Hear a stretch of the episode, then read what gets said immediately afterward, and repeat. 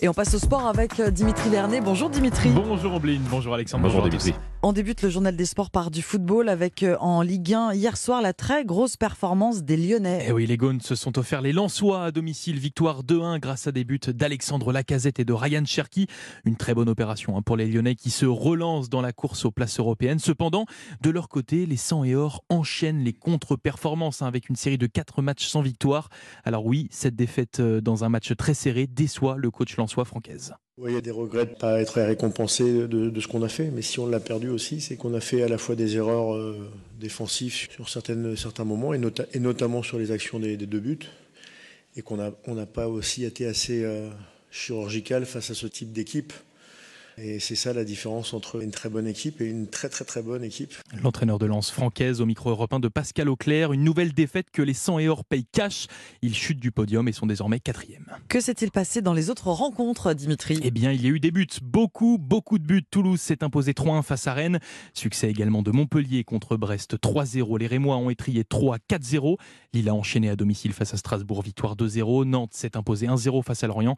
Enfin, Angers et Auxerre se sont quittés sur un match nul, un but partout. Et puis nous sommes à J-1 du choc en Ligue des Champions entre le PSG et le Bayern Munich. Et Eh oui, un match ô combien important hein, pour les Parisiens qui n'arrivent pas au meilleur des moments, il faut le dire. Le PSG montre en ce moment un niveau de jeu très inquiétant et enchaîne les mauvaises prestations avec au compteur une nouvelle défaite ce week-end face à Monaco.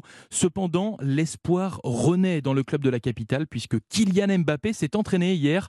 L'attaquant star, tout d'abord annoncé forfait pour cette rencontre, pourrait faire son grand retour pour ce choc face au Bayern Munich. On prend la direction euh, d'Oberhof en Allemagne pour le championnat du monde de biathlon. Notre tricolore, Julia Simon, a remporté hier une médaille d'or. Et oui, quelle performance, quelle performance. Elle est devenue la championne du monde de la poursuite. La Française a réalisé une, une véritable démonstration hein, sur le pas de tir et sur ses skis, lui permettant de remporter son premier titre mondial en individuel. Jointe par euh, Lucas Courtin, elle nous raconte cette consécration.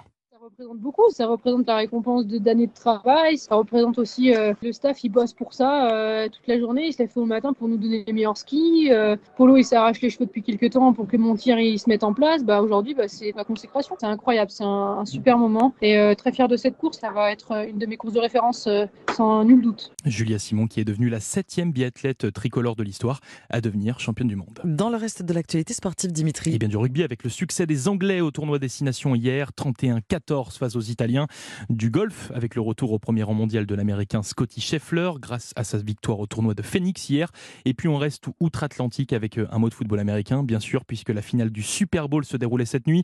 Et ce sont les Chiefs de Kansas City qui ont soulevé le trophée après leur victoire 38 à 35 face aux Eagles de Philadelphie-. On vous retrouve dans une heure pour le pressing. Dimitri Vernet pour parler à nouveau du Super Bowl. À nouveau. Exactement. À tout à l'heure. Merci. C'était le journal des